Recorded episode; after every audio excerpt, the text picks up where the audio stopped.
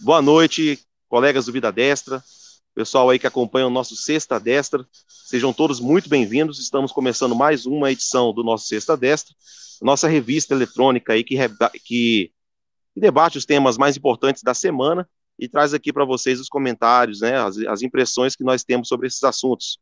E hoje está aqui comigo, como sempre, o nosso nossa fiel cavalaria aqui, Sander Souza. Como é que tá, Sander?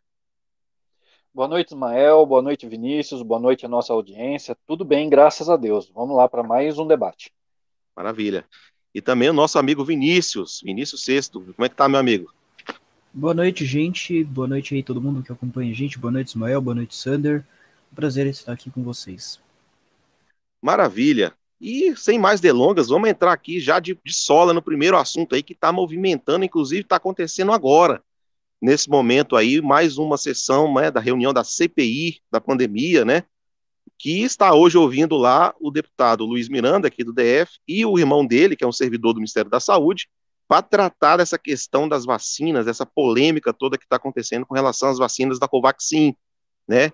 Uma denúncia aí que foi feita com relação a um possível sobrepreço, uma história de favorecimento de empresas, né? Uma empresa intermediando esse contrato. Enfim, um monte de coisa que precisa ser esclarecida. Esse debate está ocorrendo lá na CPI agora, inclusive de forma muito é, acalorada, né? Debates é, fortes assim. E aí é, a gente precisa realmente trazer os pontos que estão sendo tratados lá para esclarecer para a nossa audiência o que de fato está acontecendo e o contexto de toda essa história. E eu queria começar por você, Vinícius. O que, que, que, você achou dessa confusão toda aí? Que, como é que você está lendo essa história toda aí? Sabe, Ismael, como disse o vice-presidente, o Hamilton Mourão, é muito alarde para pouca coisa, sabe? Porque essa história ela não faz o menor sentido aí, tá? Para quem não sabe, o, a polêmica toda em torno da Covaxin é o seguinte: o governo está sendo acusado de compra irregular dessa vacina, não é verdade? O, foi acusado inicialmente de sobrepreço, né? De ter pagado aí mais do que a vacina valeria. No entanto, o laboratório desmentiu e falou que o preço da Covaxin ele é tabelado. Então, o mesmo preço que o Brasil pagou, ia pagar, né, no caso, outros 13 pa países pagaram, né? É, tem um detalhe também que chama atenção por causa do seguinte, é, uma das críticas que veio aí da grande imprensa foi que o presidente estava comprando vacinas sem a aprovação da Anvisa, né? A aprovou a Covaxin só, recentemente, tem pouco mais aí de duas semanas, talvez, é, foi nesse mês, e a intenção de compra era, ela é antiga já, não é de agora. Mas aí vocês veem, a CPI começou investigando por que, que o governo não tinha comprado a vacina da Pfizer, que até então não tinha a aprovação da Anvisa. Agora eles estão investigando por que, que o presidente uh, comprou, né, na, na, cabeça deles, comprou a, a vacina Covaxin sem a aprovação da Anvisa. Que deixa claro aí a intenção dessa CPI, que não é investigar, não estão preocupados com vida, não estão preocupados com nada além de uh, fazer militância política. Você vê que uh, essa semana aí o STF proibiu que os governadores fossem quando, é, depor lá é, coercitivamente, né? Eles podem ir apenas como convidados, mas nada de coercitivamente. Tem governador aí que está no segundo processo de impeachment, que é o Carlos Moisés, lá de Santa Catarina, é, por escândalos de envolvendo desvio de, de respiradores. É, no Rio de Janeiro, o governador sofreu impeachment, o Wilson Witzel, que até foi depois lá como convidado, e quando foi feita uma pergunta inconveniente, ele se levantou e saiu fora da, da CPI, ele não quis responder. O governador aí, o Witzel, ele é acusado de fraude de licitação em vários uh, pontos ali da gestão da pandemia, na construção de hospitais de campanha, na compra de respiradores, é muita coisa. É, a gente tem aqui em São Paulo também né, o, o pesadelo João Dória, que está fazendo uma gestão péssima, recebeu muito dinheiro do governo federal, talvez tenha sido o estado que mais recebeu, e entregou um serviço medíocre. O Dória aumentou o imposto no meio de uma pandemia, ele fechou hospitais de campanha no meio de uma pandemia. Aliás, não foi só o João Dória que fez isso, foi também prefeitos, principalmente prefeitos tucanos do PSDB, que fizeram isso aqui em São Paulo. Né? Eles fizeram um desgoverno praticamente, fechando hospitais, e não só de campanha, na semana retrasada, eu fiquei sabendo que o João Dória fechou 10 leitos do Hospital Abib, Abib Janete, é, daqui da cidade de Sorocaba. Né? Para quem não sabe, esse hospital ele é responsável por atender mais de 50 pessoas, mais de 50 cidades daqui da região. E o Dória foi lá e fechou. Ele não vai ter que ir lá na CPI prestar esclarecimentos por que, que ele fez isso. O STF não deu 48 horas para explicar por que, que ele fechou esses leitos dos hospitais. E com um pequeno detalhe: os casos estão subindo aqui em São Paulo, tá? Apesar da vacinação estar acelerada. Que também levanta aí um questionamento da, da Coronavac, né? A gente viu que no Chile tem esse problema. O Chile imunizou boa parte da população com a Coronavac, mas uh, parece que a vacina não surtiu o efeito que gostaríamos que tivesse surtido. Não surtiu aí um efeito de uma Pfizer, de uma AstraZeneca, como nos Estados Unidos e como no Reino Unido, como no Israel, que usaram essas vacinas mais, moderna, mais modernas. Mas voltando aí no caso da CPI, tem algumas provas que mostram que esse deputado, o deputado Luiz Miranda, né, no caso, ele que começou toda essa balbúrdia, ele tá mentindo próprio Onyx Lorenzoni mostrou em uma entrevista, numa coletiva, que o Luiz Miranda ele forjou documentos para inventar toda essa história aí da Covaxin, tá? Além disso, em março, os auditores do Tribunal de Contas da União eles não viram nenhum indício de sobrepreço da Covaxin. Até porque é aquilo, é um preço tabelado. É um preço que o mundo inteiro está pagando esse preço. Todo mundo quer é isso aí que a Covaxin fornece, que são vacinas. Por quê? Porque a gente justamente não aguenta mais esse inferno dessa pandemia tá? E o problema, às vezes, que eu falo não é nem o vírus, mas sim toda essa quantidade de decisão política horrível que tem sido tomada é, para combater ela. Como disse o Yuval Harari, né, que é um globalista que eu nem concordo muito com ele, com o que ele fala, mas ele falou uma coisa verdadeira. A, a pandemia, ela teve um sucesso científico, mas ela teve um fracasso político. É verdade? A gente via aí governador falando fique em casa, depois é, saindo fora. Essa semana aí a gente teve também o secretário de saúde lá do Reino Unido, o Matt Hancock, é, foi pego beijando uma mulher, né, uma assessora, né, até parece o caso do Bill Clinton e da Monica Lewinsky lá, mas menos, mais leve. É, não é de, não é só aqui no Brasil que acontece essas, essas coisas, né? O governador decretando lockdown, viajando para Flórida, viajando para hotel sem máscara, é uma palhaçada sem fim no mundo inteiro. Semana retrasada também a gente teve aquela foto dos líderes do G7, todo mundo ali sem máscara, sorrindo, né? Enquanto eles falam, usem máscara, fique em casa. Tipo de pessoa que fala pra gente fazer uma coisa e eles mesmos não praticam. E é esse o problema maior da pandemia. São essas pessoas aí que estão atrasando tudo, entendeu? É, o próprio exemplo que eu dei aí do, da CPI acusando primeiro o Bolsonaro de não ter comprado a vacina da Pfizer porque não tinha aprovação da Anvisa, e depois da Covaxin, é, deixa claro todo esse tipo de marmotagem que a gente está vivendo. Também tem o fato de que o dono da Precisa, que é o laboratório que está distribuindo a Covaxin aqui no Brasil, ele disse que não tem nada a depor contra o governo do Bolsonaro sobre essa vacina. E ele até recusou proteção da CPI da Covid. Entendeu? Então, é, nessas entrelinhas que a gente vê que tudo é narrativa. Eu volto, eu finalizo minha fala com o que eu comecei. Né? Como disse o Mourão, é muita ladainha, muito barulho para pouca coisa. A gente já sabe que fim que vai dar essa CPI e provavelmente não vai ser o fim aí que eles esperam. Perfeito, Vinícius. É realmente essa, essa impressão, na verdade, que, que tem, né? É, é, é engraçado que até pessoas que não acompanham diariamente é, a CPI, né, até porque tem coisa mais importante para fazer, é, eles, a, as poucas pessoas, quando ela, os poucos momentos que alguém consegue acompanhar é, uma reunião ali da CPI, fica com a impressão nítida de que há uma, uma coisa realmente forçada, né, uma narrativa forçada que eles estão tentando a qualquer custo. Que a CPI começou como a CPI da, da, da máscara, é a CPI da cloroquina, é a CPI do, do agora é a CPI da vacina, é, enfim, e eles vão tentando, né? Eles vão tentando emplacar as narrativas e, na verdade, aquilo virou uma fábrica de narrativas a, semanais para poder ser exploradas, né?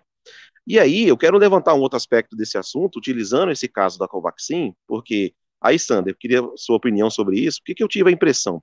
Que esses, esse, essa, essa coisa estourou essa semana, mas ao contrário das outras narrativas que o governo peca nesse ponto, na questão da comunicação, de não fazer logo aquela, aquele, aquele contraponto, assim, quase que de imediato, matar essas narrativas logo no início, antes que elas cresçam demais e fique mais difícil, né, de você desmentir, por mais que você esteja com a verdade, com os dados, com tudo, é que nem aquela história, né? Você joga um, um travesseiro de penas no, no, no, numa montanha, você nunca mais vai conseguir recolher tudo. Então, assim, o importante é que não se abra aquele travesseiro de penas, né?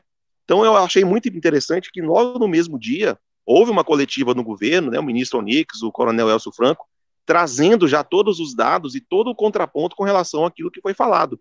E aquilo meio que jogou na fervura que já vinha em temperatura alta durante o dia, né? E eu acho que, do ponto de vista de comunicação, o governo fez um, um movimento muito adequado, porque ele se antecipou em matar a narrativa, tanto é que hoje na CPI a coisa já ficou mais ou menos desequilibrada, né?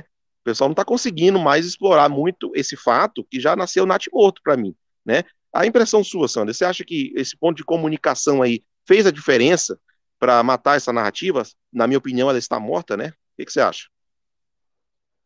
Olha, Ismael, eu concordo com você. É, eu sou um crítico, tá, da, da forma como o governo se comunica diante aí das crises que, que surgem. Né, eu acho que o governo se comunica mal. Eu já expressei isso em artigos, já em diversas ocasiões. Né, o governo ele tem uma, uma posição muito reativa, assim, ele é muito reativo, mas é, é muito lento normalmente na, na sua reação. E nesse caso, a reação dele eu acho que não só foi rápida, como foi na medida adequada né, para combater o problema que, que surgiu. Né, a, o fato do Onyx Lorenzoni ter ali é, convocado uma coletiva, de ter feito todos os esclarecimentos com documentos, com fatos, né, isso daí já serviu pra, realmente para jogar água na fervura. Né, porque a gente sabe que essa história da Covaxin, na verdade, ela começou meio que como um conluio de, de, de órgãos de imprensa, vamos dizer assim. Né, conluio que eu digo no, no seguinte sentido. Não que eles trabalharam de forma coordenada, talvez assim, é, como que fala?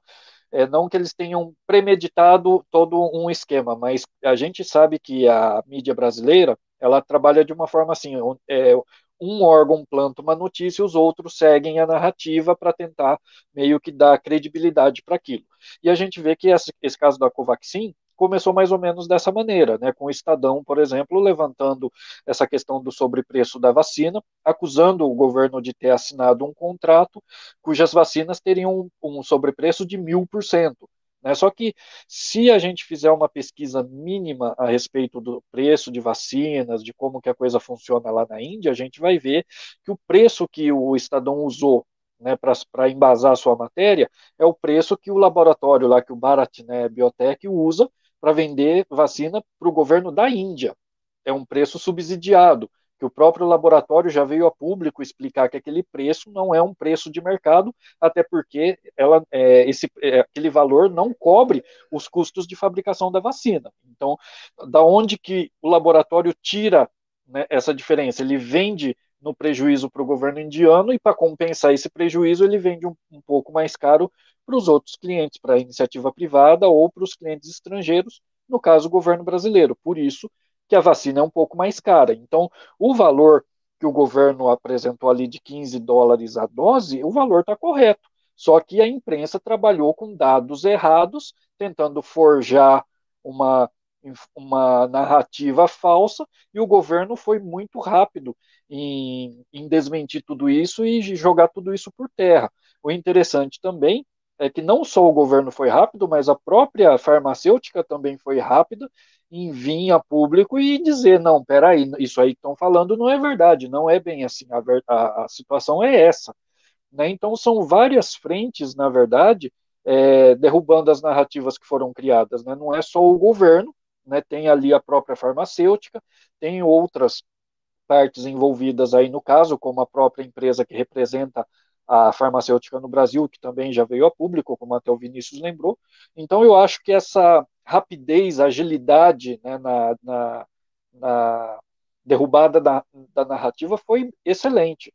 Agora, uma coisa que eu queria chamar a atenção também, aproveitando a oportunidade, é o seguinte: né, a gente vê como que tudo funciona num duplo padrão que, que, que dá nos nervos, né? Porque a gente vê a mesma CPI que há dias atrás tinha seus membros dizendo que deitaria no chão para os chineses passar por cima desde que tivesse vacina, agora reclama que o governo estaria fechando um contrato supostamente com sobrepreço. Agora a gente, uma coisa que chama atenção é o seguinte: é, o contrato era para 20 milhões de doses.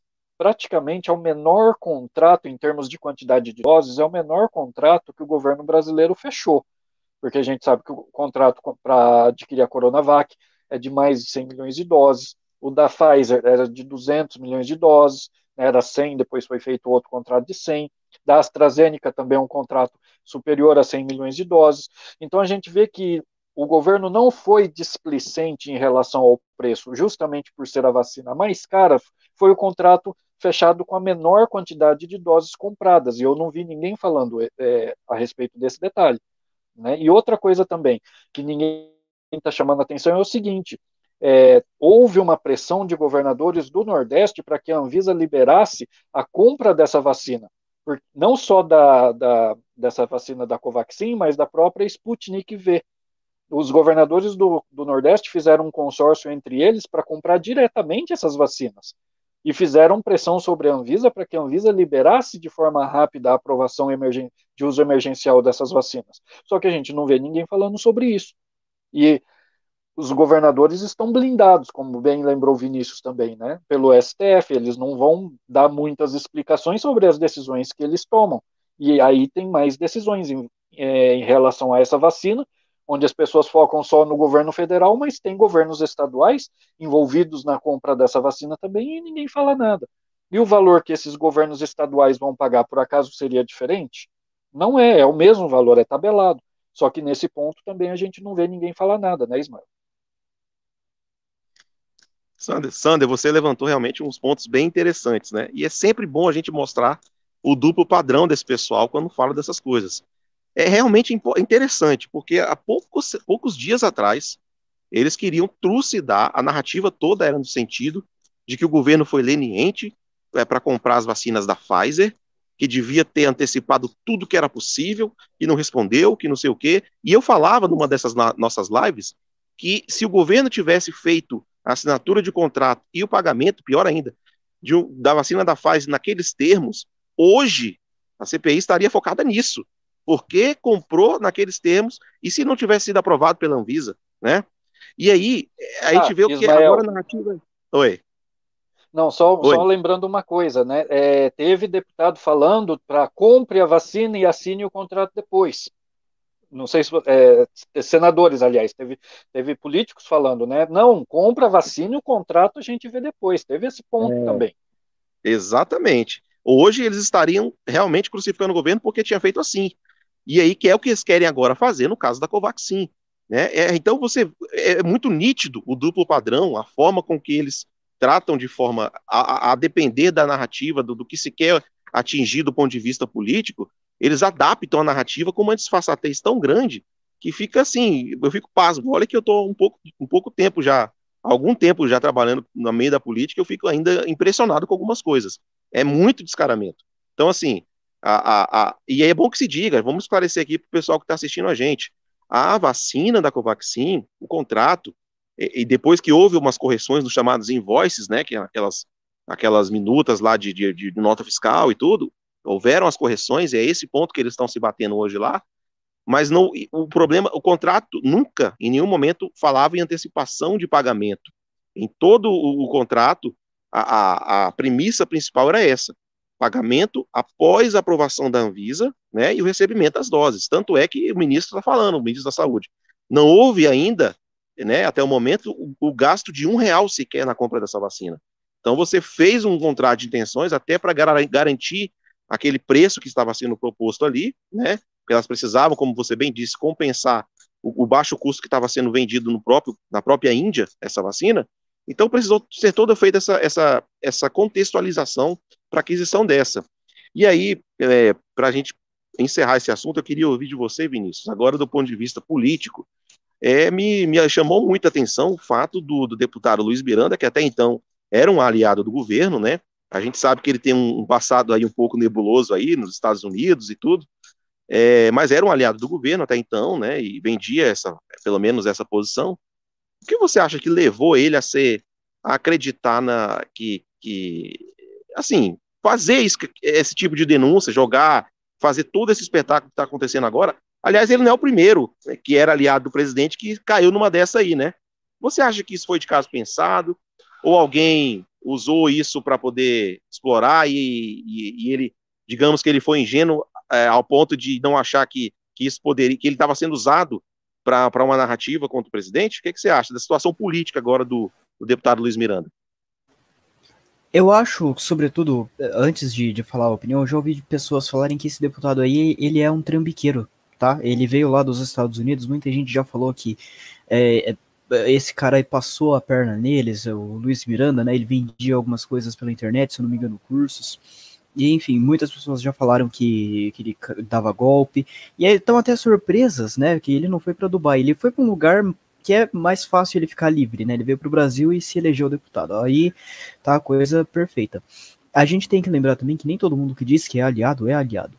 O Wilson Witzel, né, que ganhou a eleição falando que era aliado, ele não, não foi nem um pouco. Ele que criou, inclusive, aquele fantasma, aquele negócio de que o, o Bolsonaro estava envolvido no assassinato da Marielle Franco.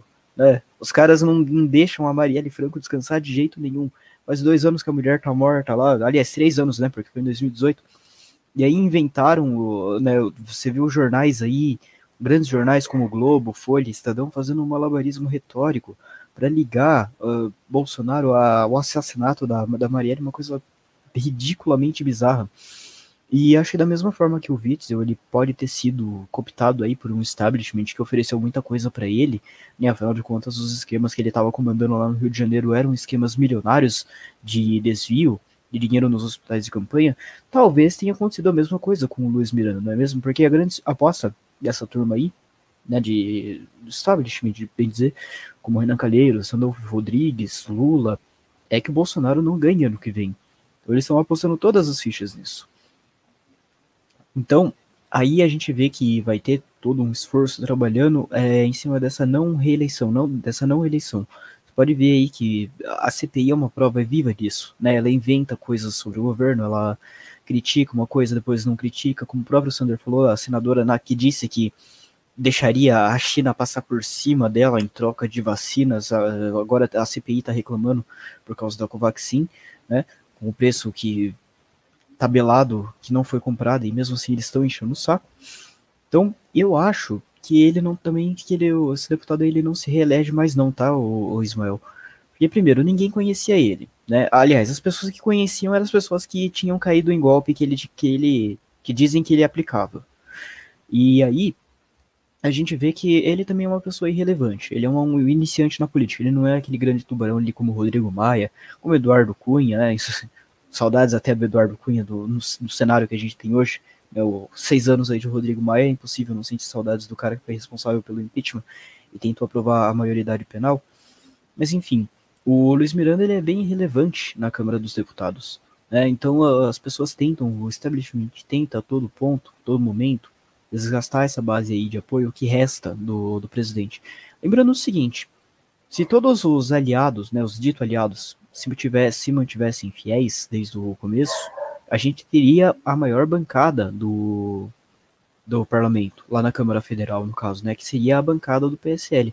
Nós teríamos uma boa senadora lá no Senado, que era a juíza Selma, que foi caçada é, pelo TRE do estado dela, acho que era Mato Grosso, Mato Grosso do Sul, não me lembro certo, e depois a decisão foi confirmada pelo TSE. A gente vê lá o Renan Calheiros, né, presidindo, a CPI com, segundo o Estadão, apenas nove inquéritos, e isso tá tudo bem. O problema era a juíza lá que era bolsonarista.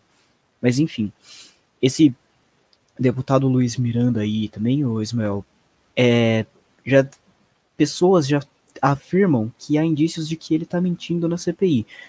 A última pessoa que mentiu numa CPI ela teve um mandato cassado e foi presa em seguida, que foi o Eduardo Cunha. Né, ele foi preso na Operação Lava Jato, um pouquinho depois ali do impeachment da Dilma Rousseff. Michel Temer já era o presidente do Brasil nessa época. Tinha ali até um certo, uma certa boa comunicação entre parlamento e presidência da República, já que, e presidência da República, já que o Temer e o Cunha eram do mesmo partido e tinham ali até uma certa proximidade. Tanto que o governo Temer dele não, ele foi um governo Tá, foi até ruim, mas foi bem melhor do que o da Dilma, convenhamos, né? Até porque se fosse pior do que o da Dilma, ele teria que se esforçar muito. Apesar de todas as coisas, apesar do, do pouco apoio popular que ele tinha, né? O Fora Temer virou aí um mantra nacional praticamente. Aqui na minha cidade tem até muros pichados com isso, essa frase aí da, da turma de esquerda. E aí a gente vê a mesma situação se, se assemelhando um pouco com o deputado Luiz Miranda. Claro que é, vai depender muito de vontade política, né, para fazer uma eventual cassação dele. No entanto, se a mesma vontade política para caçar é a mesma que falou para ele fazer isso, a gente sabe que não vai dar em nada. De qualquer forma, tá, 2022 está aí. Acredito que a gente vai ter uma grande renovação no parlamento de novo, tanto na Câmara quanto no Senado, porque né, pelo menos a gente de direita que votou, a gente se arrependeu muito. Tem pessoas aí que a gente viu que não está do nosso lado, né? Pelo contrário, está do lado oposto. Tem uma certa ex-candidata a prefeita aqui de São Paulo, ela teve, não chegou nem a 2%, sendo que ela foi a deputada mais votada da história, né? A deputada federal.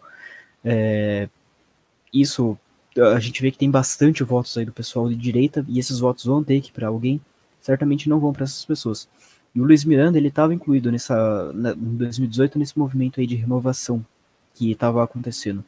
No entanto, eu duvido que ele esteja incluído novamente em 2022, justamente por causa disso. Primeiro que ele é inexpressivo e segundo que as pessoas que votaram nele certamente tinham um posicionamento mais à direita, né?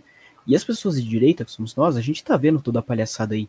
É, talvez os deputados eles pensem, né, que tudo é como era como antigamente, que as pessoas não têm mais acesso à informação. Mas na era da informação descentralizada, a gente sabe o que está acontecendo em Brasília. A gente sabe o que está acontecendo no Congresso. A gente sabe o que acontece na presidência, no STF. A gente sabe de tudo agora.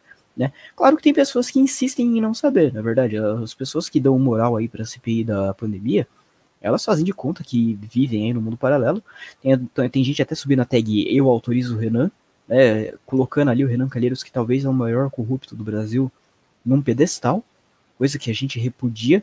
Tanto que a gente tanto repudia que em 2019, quando teve a eleição para o Senado, o Renan Calheiros ofereceu o apoio dele para o Bolsonaro. Né? Hoje ele paga de oposição de oposição, mas eu lembro dele ter dito a seguinte frase: se ele me apoiar, eu vou apoiar todas as reformas que ele propor. Isso é tentador, não é? Porque a gente sabe que o Renan ele tem ali um é muito muita moral no Senado. Então ele conhece o senador, ele está ali faz muito tempo, praticamente desde a redemocratização já foi presidente da casa, era presidente da casa aí num momento importantíssimo, quando foi o impeachment da Dilma Rousseff, já foi ministro da Justiça, né, no, do governo do FHC, nem imagino como deve ter sido, deve ter sido o maior desastre do mundo, eu sou uma FHC e Renan Calheiros não pode dar uma coisa boa, mas é isso, eu espero francamente que o deputado Luiz Miranda, é, ele não se eleja em 2022, e que de preferência ele seja caçado, tá, porque tem que lembrar que as pessoas que elegeram ele, não elegeram para fazer essa bagunça aí que ele tá fazendo, esse, esse papel medíocre que ele tá fazendo. Ele deveria se espelhar ali no governador do Rio de Janeiro, que viu o que, que aconteceu quando perdeu o apoio popular, não é verdade? É um cara que tá na iminência de ser preso, né? E quando ele for preso, não vai ter ninguém defendendo. Esquerda não vai defender, direita não vai defender, isentões não vai, não vai defender. Ele vai ficar por lá. A mesma coisa vai acontecer com o Luiz Miranda, quando ele perder o mandato e com todos os outros aí do PSL e demais pessoas que apoiaram o Bolsonaro e que hoje é, viraram de lado, né? principalmente o governador daqui de São Paulo, que já é acusado de não estar distribuindo corretamente as doses da, das vacinas. Tanto que a capital ela registrou falta de vacina esse esse mês, né, essa semana, aliás, não foi só uma vez, foram duas vezes. Outras cidades do interior também registraram. O secretário de Saúde de Sorocaba ele falou que não havia hoje doses o suficiente para aplicar nas pessoas, porque o governo do estado estava errando na distribuição. E a gente vê o destino aí de todas essas pessoas que a gente espera que sumam da vida pública em 2022. É verdade, Vinícius. Acho que a grande lição de tudo isso aí é que nós vamos ter a chance de fazer realmente uma depuração em 2022. Porque em 2018 houve, um, na verdade, certa forma, eu já meio que previa que isso iria acontecer, que haveria depois uma decantação política, porque nós estávamos todos é, muito focados na eleição do, do, presidente Bolsonaro, e realmente entrou muita gente aproveitando essa onda, surfou na onda praticamente, né? E, de certa maneira, a gente sabia que tinha é, aproveitadores, né, pessoas que iriam apenas surfar para chegar, que não seriam aliados mesmo de, de, de a todo momento, né, para tudo que fosse preciso. Mas eu não me espantei com a velocidade com que isso aconteceu, né?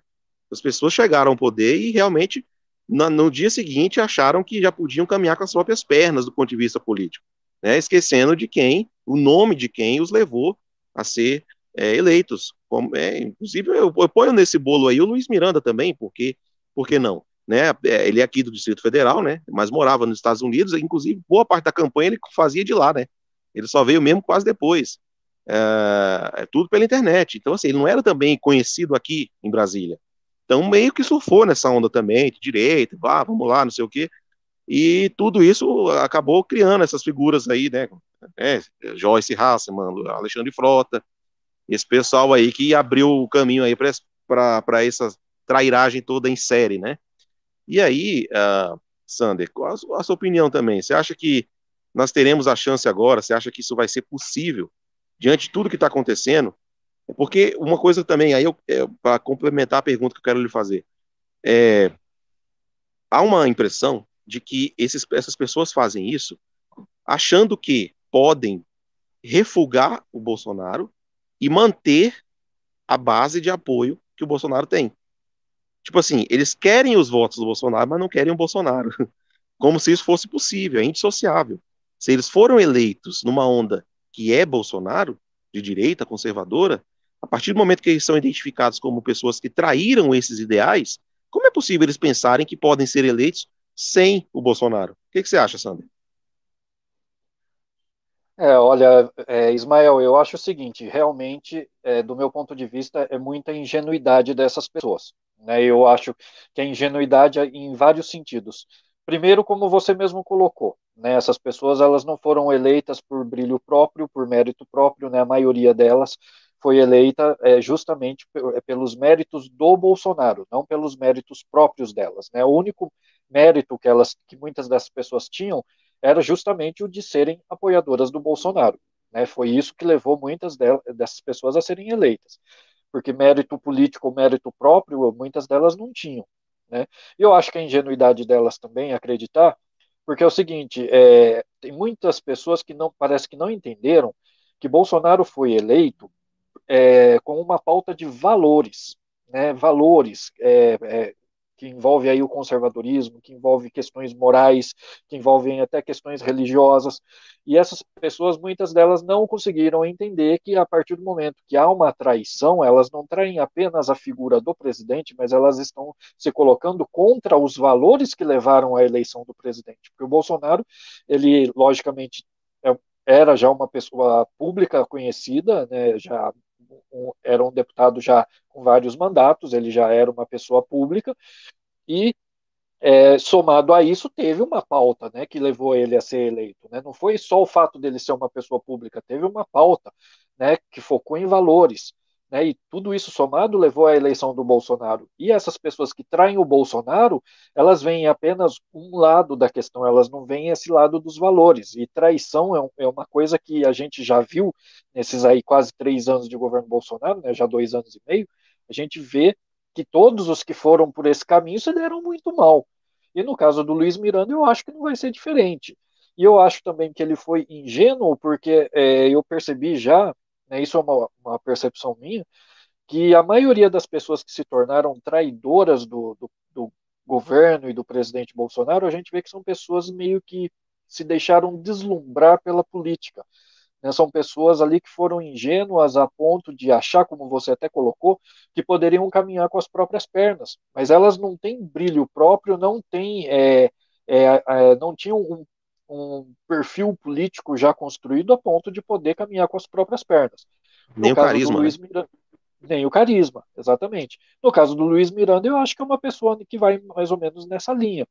Uma pessoa que não tinha brilho próprio, que se elegeu às custas do Bolsonaro, e mas que de repente achou que poderia brilhar por conta própria. E outra, é, eu acho que o establishment, né, eles usam essas pessoas, elas é, cooptam essas pessoas da seguinte maneira, né? Tipo, elas oferecem algo que essa pessoa de repente até sabe que não tem e acha que pode ter, que nem, por exemplo, com certeza no caso aí do Luiz Miranda, é muito provável que devem ter oferecido algo a ele, tipo assim, olha, se você for por esse caminho aqui, hoje você é apoiador do Bolsonaro, mas o Bolsonaro ele está caindo, o Bolsonaro não vai ser reeleito, o Bolsonaro vai ser caçado ou qualquer coisa nesse sentido, e tentaram jogar para ele uma situação tipo, não, mas olha, se você nos ajudar, a gente vai pôr você numa determinada posição, o ano que vem tem é, eleição de novo, ao invés de deputado, você pode ser governador, você pode ser um senador, você pode ser algo assim, algo assado.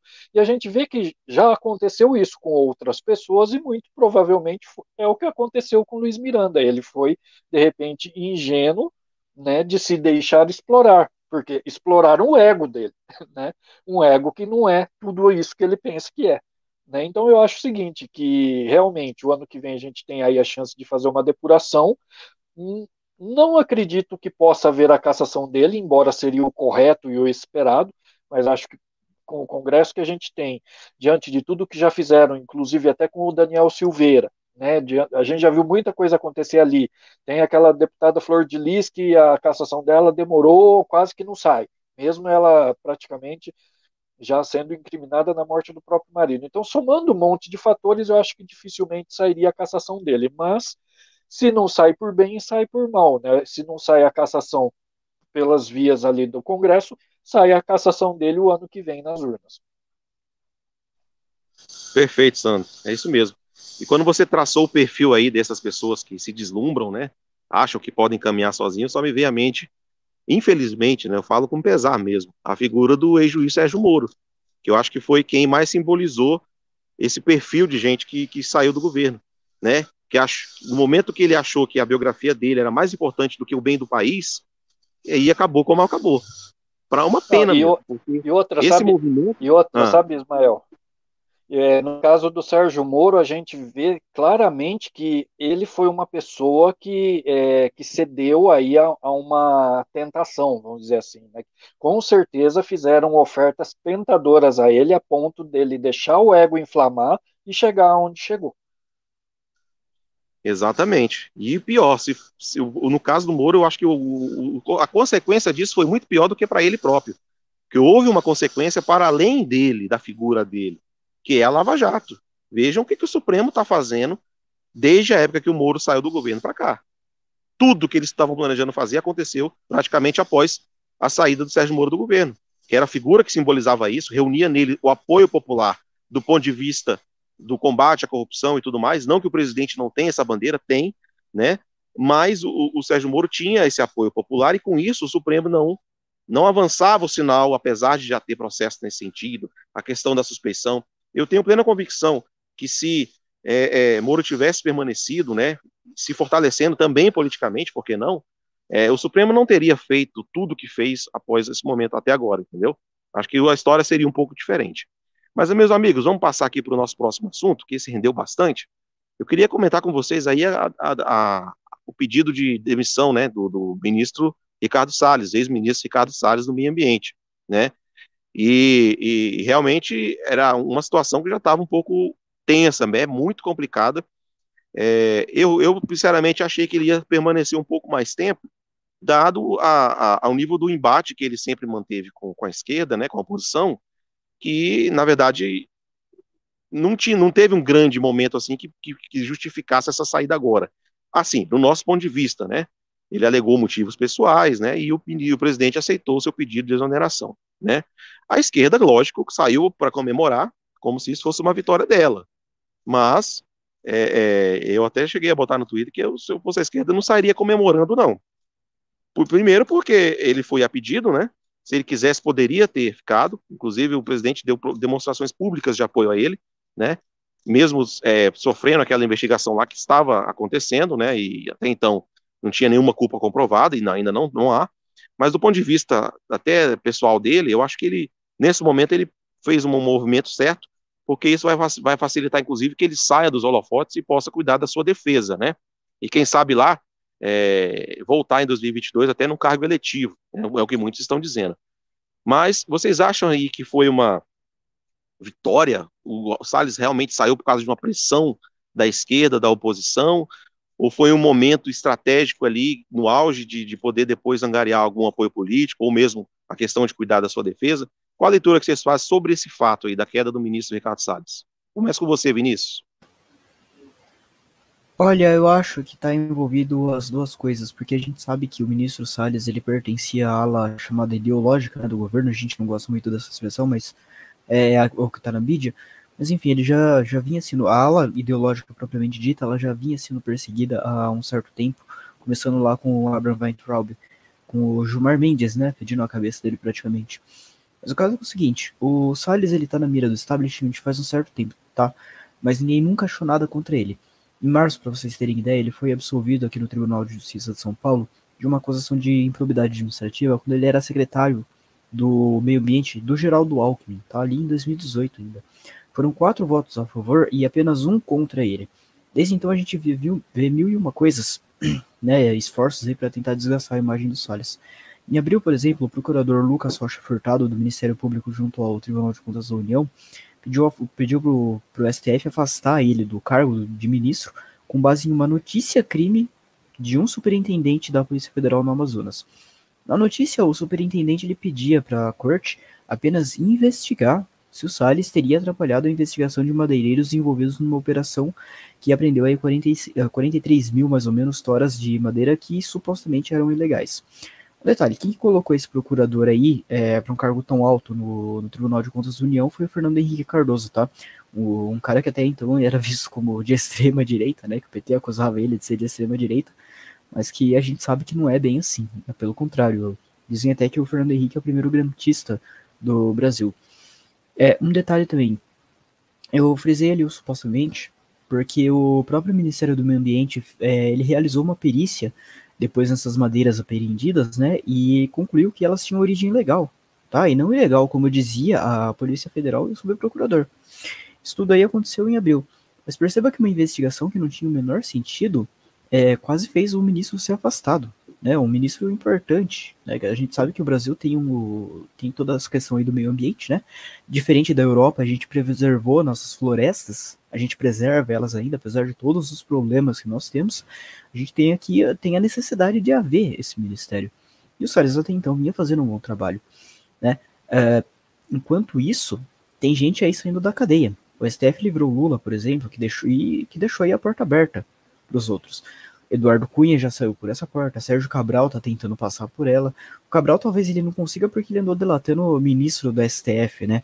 Não vou falar o nome exato dele aqui, mas a gente pode chamar ele de, sei lá, Semanas do Folo, um, uma possibilidade. É um ministro aí que foi advogado do PT por um bom tempo, foi advogado geral da União do governo Lula.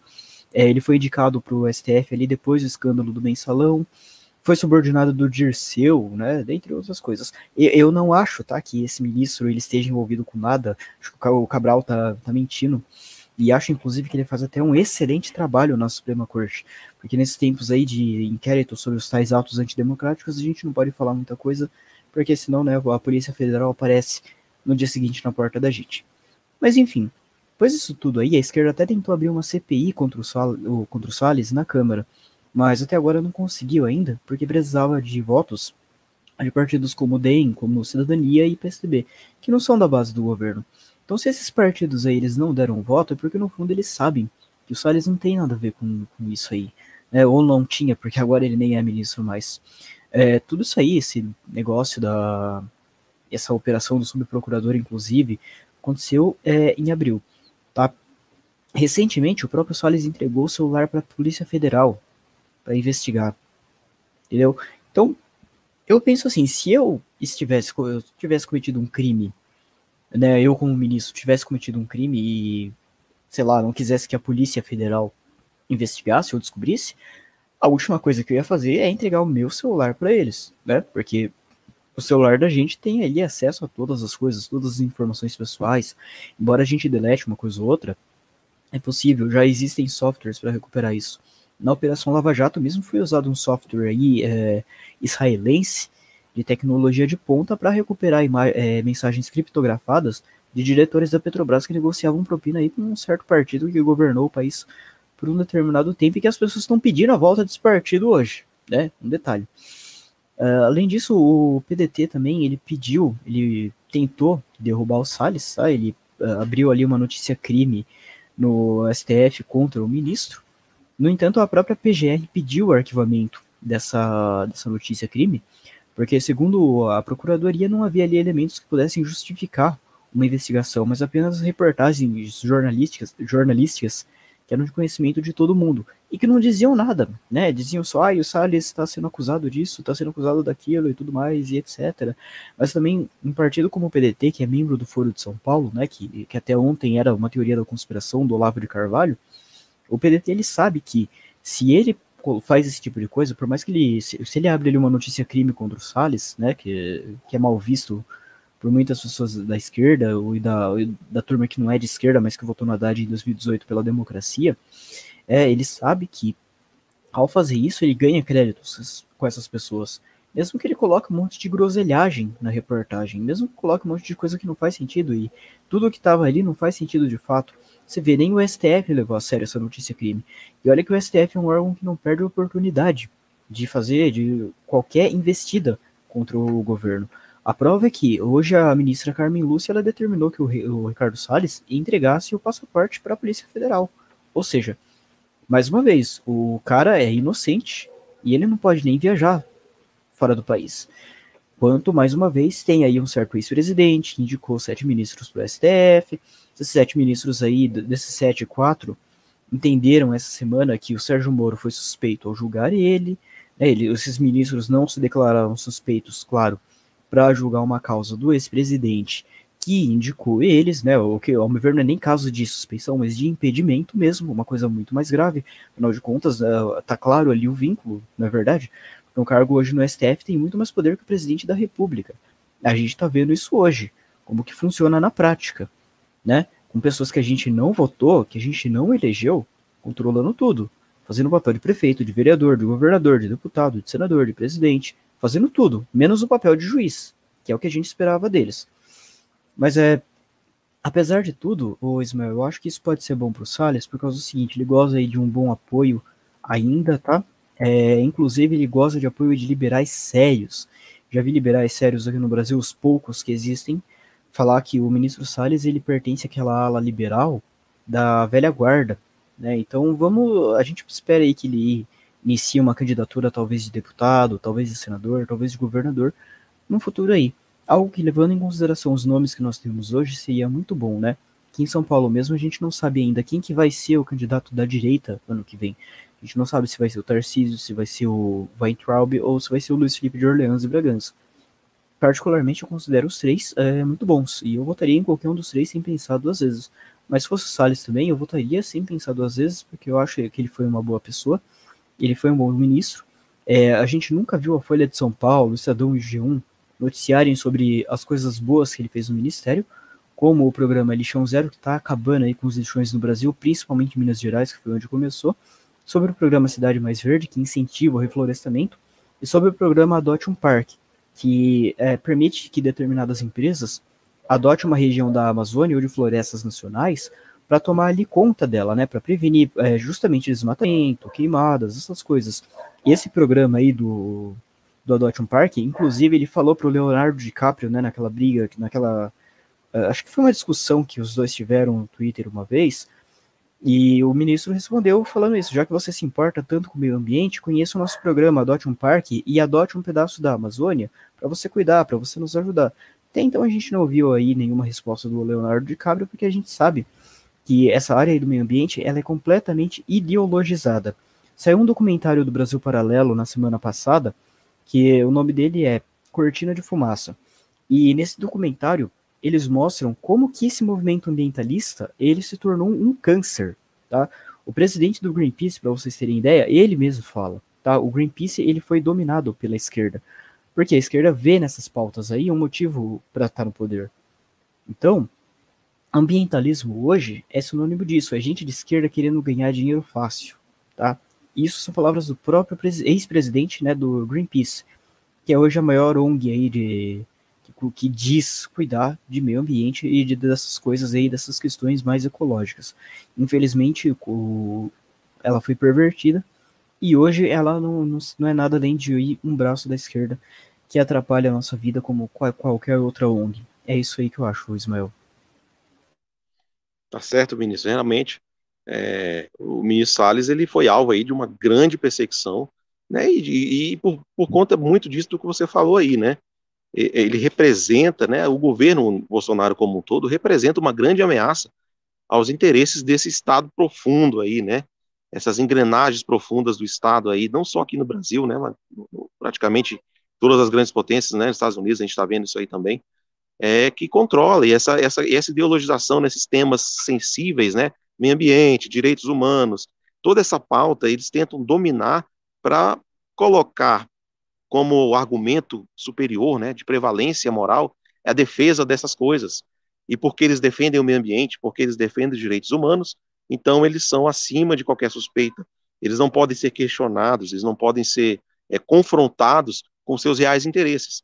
É, e é isso que o governo Bolsonaro vem enfrentando e, e, e, e com algumas baixas, diga-se de passagem, por conta disso.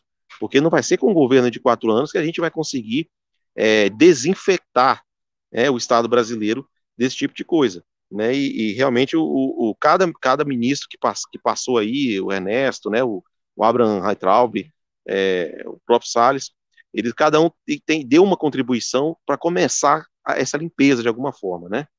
E, uh, uh, e aí, Sandra, eu queria ver contigo o seguinte: tanto é que foi uma coisa é, estratégica, na minha visão, porque não deu nem tempo de, o pessoal comemorar, já tinha um novo ministro nomeado, no mesmo ato.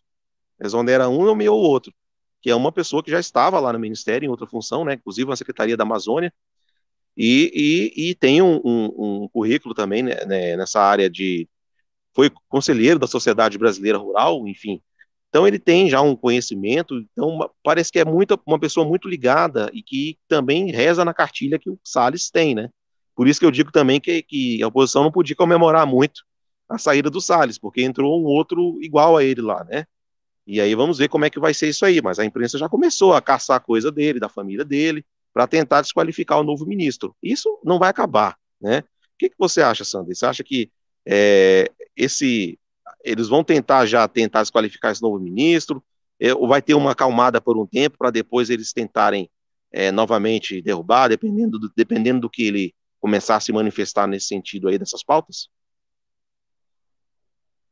Olha, Ismael, eu acho o seguinte, é, primeiro eu queria é, dizer que eu lamento né, a saída do, do, do Ricardo Salles, né, é, é, um ministro que, que foi fiel ali à pauta que elegeu o governo Bolsonaro, inclusive, né, a gente estava falando agora há pouco aí sobre, sobre traições e tudo mais, né, e se a gente parar para analisar, algumas dessas traições ocorreram justamente porque o presidente Bolsonaro ele teve um, um é, durante a campanha eleitoral, né, ele apresentou uma proposta ao público e depois de eleito ele está se esforçando para implementar essa proposta, né, coisa que normalmente no, acontecia no Brasil, né, normalmente o pessoal tinha um discurso de palanque, mas quando assumiu o poder tinha uma postura completamente diferente. No caso do Bolsonaro não foi assim, e eu acredito até que algumas pessoas, né, que traíram aí o presidente, devem ter acreditado que ele teria essa postura, né, de, de, de ter um discurso de campanha, mas que na prática seria diferente, e não foi. E o Ricardo Salles, né, foi um ministro que mostrou isso na prática, né, que, que colocou ali na área do meio ambiente, né, que colocou em prática nessa área aquilo que o presidente acreditava, os valores, né, que o presidente defende né, e que foram defendidos em campanha. O, o ponto principal que eu, que eu gostaria de frisar é, nessa gestão do Ricardo Salles foi o fato dele ter trazido né, o ser humano para o debate, né, porque muitas vezes se fala em meio ambiente, mas se deixa o ser humano de lado, tanto indígena ou como a própria é, a pessoa que vive ali na região da Amazônia, por exemplo. Né? A gente sabe que tem muita gente que vive na, na, área da Amazônia Legal, são mais ou menos 20 milhões de pessoas, só que são pessoas que são deixadas à margem por causa dessa briga ambientalista. Né? E eu acho o seguinte, que com relação ao novo ministro, né, respondendo a pergunta, eu acredito que como ele é uma pessoa já que tem o mesmo perfil do Ricardo Salles e que inclusive foi para o ministério né, levado pelo Salles, eu acredito que provavelmente a oposição não vai dar muita trégua para ele, não. Eu acredito que a oposição já, como você até mencionou, né, o pessoal já está aí procurando os podres dele, já está procurando pontos fracos, e eu acredito que a oposição não vai dar descanso, não. Até porque é, a oposição perdeu bastante terreno nessa área ambiental aí com a gestão do Salles, e eles vão fazer o possível para estar tá recuperando esse, esse terreno perdido. E para isso, eles vão precisar é, demonizar o, o, ministro, o novo ministro do Meio Ambiente, né, tanto ou até mais do que eles fizeram com o Ricardo Salles. Né? De certa forma, o Ricardo Salles saiu até que bem, vamos dizer assim, né? entre aspas, né? porque se a gente for ver, por exemplo, a maneira como o Abraham vai entrar saiu, o Ricardo Salles ele saiu de uma maneira um pouco, um pouco mais tranquila, vamos dizer assim. Né? Claro que eu acredito que foi, uma, foi é, um pouco de decisão pessoal com um pouco de pressão política também, mas eu acho que ele ainda saiu numa situação um pouco melhor né, do que saíram os, os, outros dois. Até o Ernesto Araújo acho que saiu um pouquinho pior também, porque tinham questões ali envolvendo ele ali que ele estava realmente sendo fustigado. O Ricardo Salles, apesar aí dessa questão dessa investigação sobre ele, ele, ele tem obviamente sofreu ataques, tudo, mas a saída dele foi um pouco mais tranquila.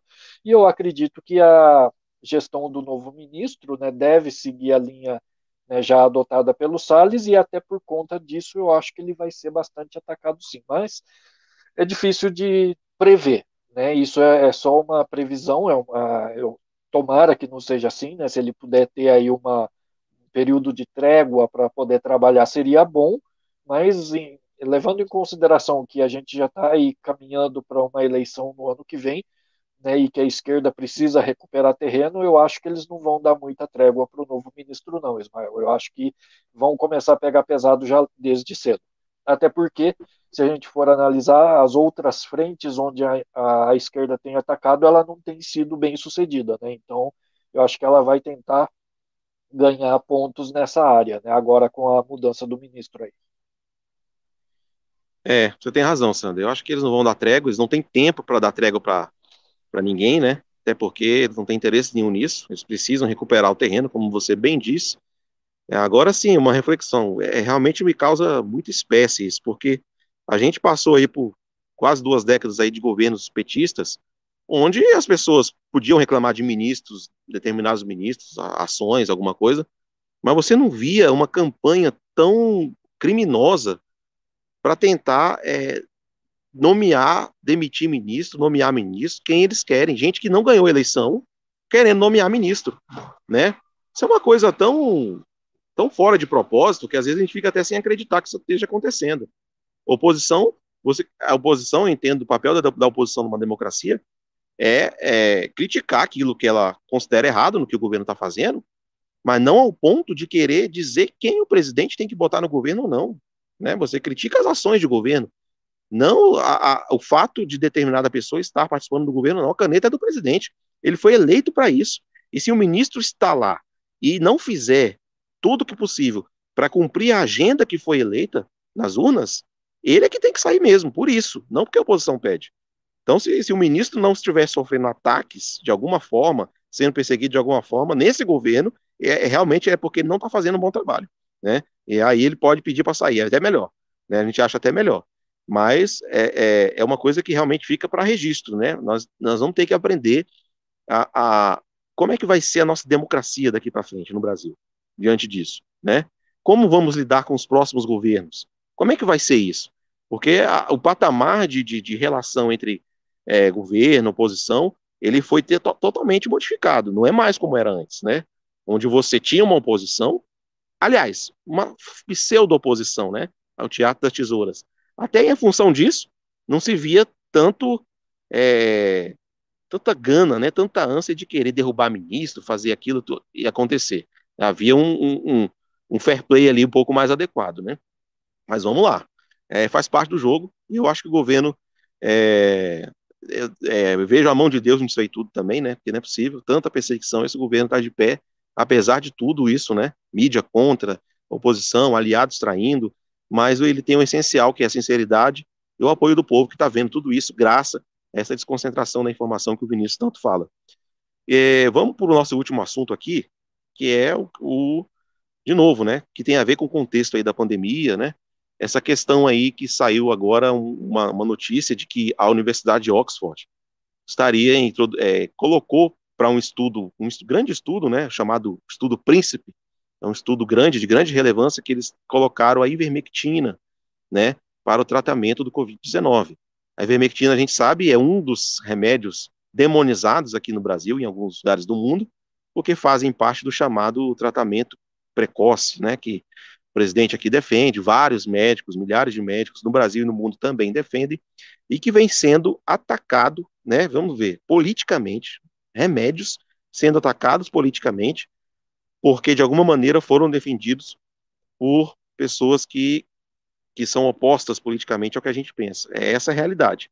Né? Então é uma notícia boa que a ivermectina esteja realmente agora introduzida num estudo de grande porte e já com evidências muito boas de que realmente funciona e que pode trazer um resultado e fazer a diferença aí para o fim da pandemia. O que, que você tem a dizer sobre esse assunto aí, Vinícius?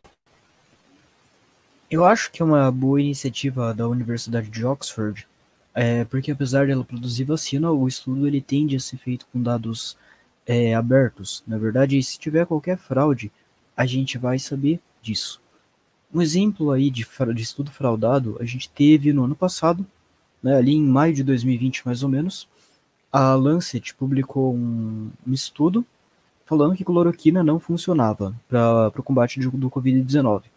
No entanto, pesquisadores começaram a auditar os dados desse estudo e começaram a questionar Lancet, né, da onde, da onde vieram.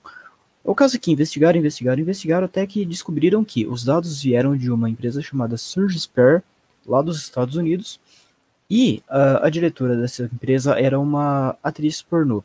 Daí até veio aquela confusão, né, aquela fake news de que o senador Heinz teria citado a atriz pornô Mia Khalifa na CPI da pandemia no Senado, o que não aconteceu. Ele citou esse caso em específico, na verdade.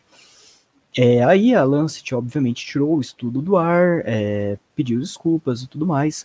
Detalhe que tinha até médicos chineses, tá, que assinaram esse estudo, é apenas uma coincidência. Mas enfim, é, eu acho importante porque se esse estudo, dependendo do resultado dele, vai poder confirmar tudo aquilo que a gente já vinha falando desde então, né, sobre Sobre o tratamento aí, que a gente não pode falar muito bem o nome, porque tem as políticas do YouTube e tudo mais. É, sobretudo, eu acho que a política que deveria reger esse tipo de tratamento, né, não, não teria que ter chegado ao Estado. É, é uma questão de liberdade individual. Porque, assim, no Supremo Tribunal Federal aqui do Brasil hoje, tem pedidos para você descriminalizar o crack para tratar a Covid. Pedidos para você liberar o LSD para tratar a Covid. Tem gente falando que maconha funciona contra a Covid, né? Então você pensa, tá, todas essas coisas a gente sabe que faz mal. Então tomar remédio para piolho quer dizer que, que faz mal também, que vai te matar e todas essas coisas não, é isso? Na é verdade? Então cabe ao indivíduo escolher o que, que ele quer tomar. Se ele quer tomar cloroquina, se ele quer tomar vacina, se ele quer tomar Coronavac, Pfizer, AstraZeneca, cloroquina, seja lá o que for, tá? Não faz o menor sentido você proibir nenhum desses remédios, muito menos obrigar a tomar nenhum deles, porque eu, já tinha mencionado antes, aqui em São Paulo tem um lugar chamado Cracolândia, que você vai a qualquer lugar, qualquer hora do dia, e você pode comprar crack, tá? É, seja à tarde, seja à noite, enfim, pode comprar e você pode usar o crack ali, tá? A prefeitura não faz nada, o governo do estado não faz nada, uma vez João Dória, quando era prefeito, tentou resolver o problema. A única coisa que conseguiu, devido à ação desastrosa que ele uh, adotou, foi espalhar a Cracolândia para além do que ela já estava. Tem um problema ainda de que a Cracolândia ela está ali no, no bairro da Luz, que é o centro de São Paulo. Né? São Paulo começa ali na Sé e depois vai se expandindo ali para Luz, República, todos esses cantos. É, a Luz ainda ela tem o tem ali a estação, né, que é um dos prédios mais bonitos aqui. Eu diria que da América, tá? Quem já esteve lá teve a oportunidade de ver uma uh, construção medieval muito bonita. Lembra muito aquelas, uh, aqueles palácios europeus dos séculos 13, 14, né, desses tempos aí bem antigos mesmo, porque o negócio é muito bem feito. Mas está ali, é, a Deus dará, é, por causa de uma política burra, né, digamos, do PSDB, porque o Estado é governado pelo PSDB, capital era governada pelo PSDB até então, né, infelizmente teve aí o falecimento do Bruno Covas, quem assumiu aí foi o Ricardo Nunes, mas uh, continua a mesma coisa, não, não creio que vá mudar muito. E é isso. Queria lembrar também do ponto de que só é possível fazer ciência com liberdade, tá? Porque antigamente, na Idade Média, Galileu propôs a teoria do heliocentrismo. A igreja inquisitorial olhou para a teoria do heliocentrismo e não gostou muito, tá? Então o que a igreja fez? Perseguiu ele e condenou ele à prisão domiciliar. Galileu morreu aí é, como preso, né? Embora preso domiciliar, estava preso, não podia gozar de diversas liberdades. E no fim, foi descoberto que ele estava certo. Tá? A Igreja Católica teve que engolir isso, né? Então, a partir do momento que a gente coloca aí entraves, coloca agências de checagens de fato independentes é, na questão científica, está atrapalhando o processo, porque a ciência é dialética, né? O que o cientista diz hoje, ele pode falar o contrário amanhã a partir de uma nova descoberta. Porque as coisas são assim. E eu também não entendo por que, que tem todo esse alarde em torno do tratamento precoce. Né? A gente sabe que cloroquina, por exemplo, faz ela cura a pneumonia. Teve muitos casos de pessoas que pegaram Covid e vieram a desenvolver uma pneumonia depois. Se elas tivessem tomado cloroquina, ou elas não teriam desenvolvido, ou elas teriam desenvolvido uma, uma pneumonia mais fraca, né? Porque a cloroquina ajudaria a combater isso. É, numa cidade vizinha aqui, Porto Feliz, o prefeito que é médico, ele foi reeleito com 92% dos votos, e ele adotou o tratamento precoce, e, cara, é uma cidade que tem baixa mortalidade, sabe? Que derruba também aquele, aquele, aquela fake news da imprensa de que o tratamento precoce causa mais mal que bem, né? Que cloroquina mata. Um remédio usado aí há quase 100 anos, né? Tem aí a sua eficácia comprovada e tá ali, né? Tá funcionando, tá dando um certo resultado é, em Porto Feliz. Infelizmente, foi colocada uma regulamentação nesse, em certos remédios e não dá para você comprar eles. Por um lado é até bom porque evita das pessoas se automedicarem e repetir aquele episódio de Manaus, né, que teve um médico petista que enfiou cloroquina ali nos pacientes e acabou matando eles. Algo de muita responsabilidade. Esse sujeito que deveria ser chamado lá na CPI para depor, mas não está sendo chamado. Né? Esperar o quê? De uma CPI comandada por Renan Calheiros e por Randolfo Rodrigues. Inclusive, o estado do Randolfo Rodrigues, que é o estado com menor taxa de letalidade da Covid, também adotou o tratamento precoce, tá? Governador e prefeito de diversas cidades lá do, do Amapá. Até, até hoje. hoje. Até hoje. É, eu, eu lembro de ter visto uma notícia há um tempo atrás de que Macapá tinha recebido um lote de comprimidos aí, né, que o exército produziu e tudo mais, que o governo fez o que intermediou, e etc. A gente não viu o Randolph chamar o governador de lá para depor, não viu chamar os prefeitos. E a gente acaba vendo o, o quanto, o quão horrível é essa CPI, e até acaba levantando algumas questões também sobre a separação de poderes e que eles são harmônicos e independentes, né? Será que eles deveriam ser tão harmônicos em si, porque a tarefa de investigar não deveria pertencer nunca ao poder legislativo. É impossível ele conduzir uma investigação imparcial. A gente está vendo isso aí na prática, né, com a CPI da pandemia. Mas é isso que eu acho, Ismael. Eu espero muito que esse estudo aí dê a resposta que a gente precise para o tratamento precoce com ivermectina, seja a favor, seja contra, contanto que o, o estudo seja bem feito, seja conduzido com honestidade diferente do que fizeram com o estudo da Lancet ano passado, acho que ele vai ter muito a agregar em todo esse processo, né? Um processo aí que a gente vê ao mesmo tempo a morte e a idolatria da ciência, né? Porque ciência hoje não é mais aquele método dialético que você usa para obter conhecimento. É aquilo que o Felipe Neto fala no Twitter. É aquilo que o Dr. Fauci fala no, nas coletivas dele. É, não nos e-mails, né? Porque nos e-mails ele recomendava não usar máscara. Aí na coletiva ele falava para usar duas máscaras. Então é bizarro. A gente está vivendo um momento delicado e a condução aí de estudos independentes e sérios, ela é necessária para isso, para a gente tentar pelo menos sair da pandemia um pouco melhor ou igual a gente entrou. Porque antes a gente não via nada disso. Né? A gente até zoava a esquerda porque eles uh, acreditavam em ideologia de gênero e essas coisas, isso é completamente anticientífico, é verdade? É, determinadas coisas que eles defendem fere aí o círculo de latência da, da, do indivíduo e acaba sendo uma impossibilidade. Tem coisa até que a própria teoria da, da evolução, que eles repetem como mantra, é contrariada aí pela ideologia de gênero.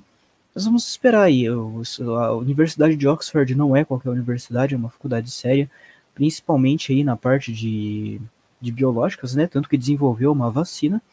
E a gente espera que, apesar do, de tudo, ela consiga trazer informação com esse estudo aí.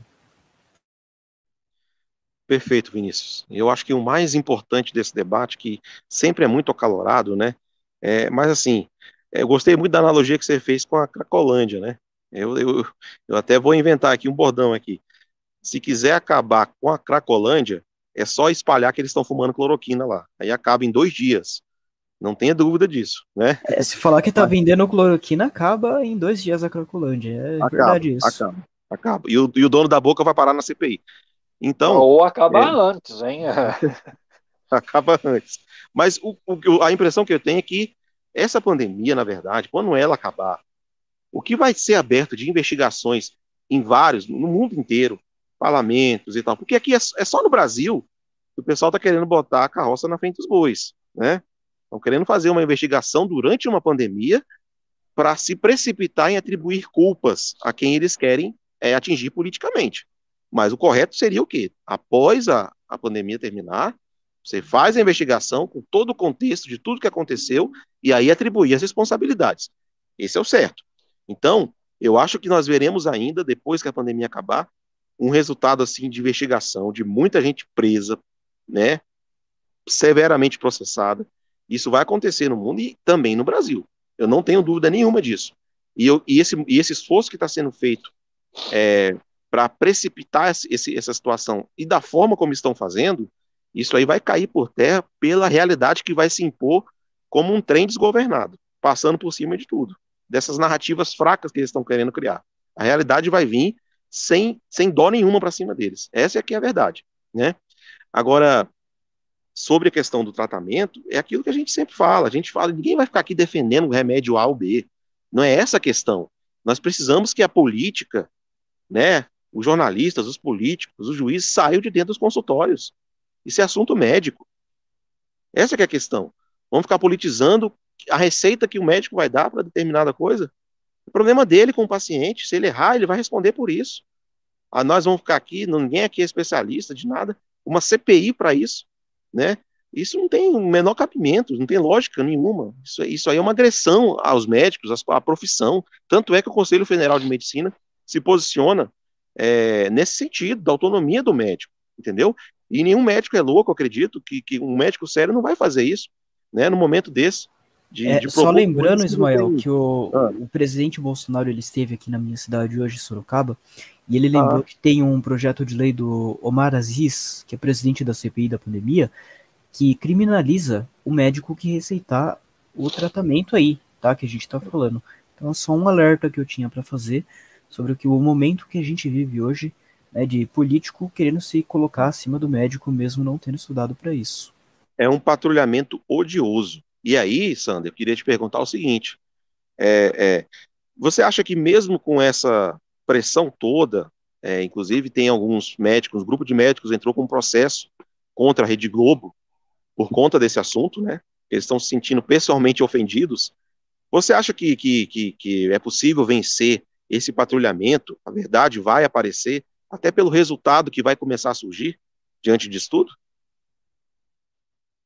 Olha, Ismael, é, eu tenho esperança que a gente consiga vencer esse patrulhamento, embora eu ache que, eu ache que seja um pouco, eu, assim, um pouco complicado, um pouco difícil, né, dado o contexto e dado aquilo que nós estamos vivendo no dia a dia.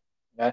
Essa pesquisa é, que a Universidade de Oxford começou a fazer, ela já mostrou alguns resultados, né? A gente, inclusive, no Vida Destra, durante essa semana, nós publicamos uma reportagem, né, cuja fonte foi a Reuters, né, falando a respeito desse assunto, é, que citava o, o, fato de que é, pesquisas laboratoriais preliminares mostravam que a ivermectina tinha efeito de reduzir a carga viral e de é, reduzir a replicação do vírus. Né, então, já existem alguns resultados positivos, e foi inclusive esses resultados laboratoriais que é, levaram a universidade a fazer um estudo um pouco mais aprofundado e mais abrangente. É, eu acredito o seguinte, que caso né, o estudo seja é, é, concluído de forma a mostrar a eficácia né, da, da, da ivermectina, né, no combate à Covid, eu acho que pode ter mais resultado lá fora, esse resultado, né, ter um resultado maior lá fora do que dentro do Brasil, porque lá fora é, essa questão não está tão politizada quanto no Brasil, né? A mídia lá fora ataca também, ataca, com certeza ataca, principalmente nos, a gente vê a mídia americana, por exemplo, fazendo um trabalho muito parecido com a, o que a mídia brasileira faz, mas é mais provável que tenha efeito mais lá fora do que aqui dentro. Aqui dentro, né, a gente está vendo que infelizmente, tanto a mídia como a classe política, né, como muito, muita gente por aí, não está mais dando é, valor nenhum à verdade, mesmo que a gente esfregue a verdade na cara deles, mesmo que a verdade venha como um trem desgovernado, a pessoa vai ser atropelada, mas ela vai continuar negando a verdade, né? A gente tem visto isso. A CPI é o, é o maior exemplo disso, né? A gente vê ali grandes é, médicos especialistas, pessoas que tratam, pessoas que pesquisam, que, que têm trabalhos publicados, que têm base para falar alguma coisa ou para emitir uma opinião, sendo ignoradas na cara dura. Então, provavelmente, mesmo que esse estudo seja é, tenha um resultado positivo, atestando que a ivermectina tem é, algum tipo de eficácia no combate à Covid, pode ser que no Brasil não mude muita coisa. Né? Mas é aquele negócio, né? É, felizmente, a informação hoje, como até diz o Vinícius, né, ela está descentralizada. Né? Então, se a, a mídia alternativa, como Vida, Vida Destra, como se outros órgãos, né, outras pessoas, a classe médica, se todo mundo pegar esse resultado e realmente for para cima da galera que está aí demonizando tudo isso, pode ser que a gente consiga reverter.